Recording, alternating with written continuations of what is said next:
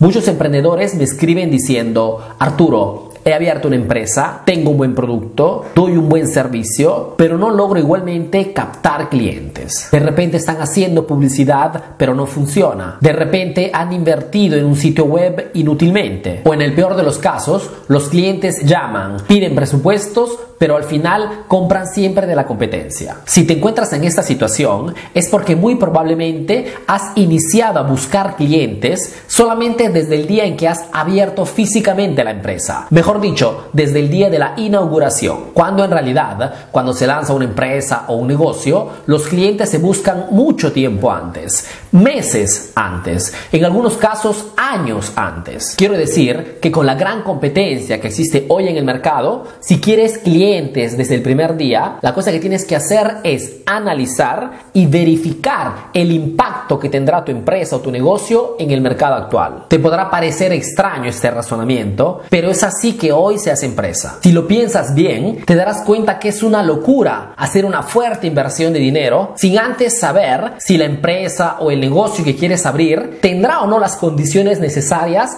para captar fácilmente clientes. Y estas condiciones son siempre determinadas por tu competencia. Es la competencia del sector donde quieres entrar que determina siempre si tendrás suficientes clientes o no. Te hago un ejemplo. Imagínate que llegues un día a una playa virgen. Siendo una playa virgen no hay nada, ni kioscos, ni vendedores, nada de nada. Si en esta playa virgen hubiesen 100 turistas entre adultos y niños, podrías vender cualquier cosa. Sería suficiente que fueras al supermercado, compraras 100 latas de Coca-Cola bien frías y las venderías todas rápidamente. Es más, siendo el único, mejor dicho, no teniendo competencia, podrías poner el precio que quieras. En pocas palabras, tendrías 100 clientes solo para ti. Pero ¿qué pasaría si regresando el día siguiente encontraras otros 10 vendedores que están igualmente Coca-Cola? Podrías hacer fundamentalmente dos cosas. O vender igualmente Coca-Cola sabiendo que deberás dividir los 100 clientes con los otros 10 vendedores, o regresar al supermercado, devolver la Coca-Cola y comprar otro producto, como por ejemplo cerveza,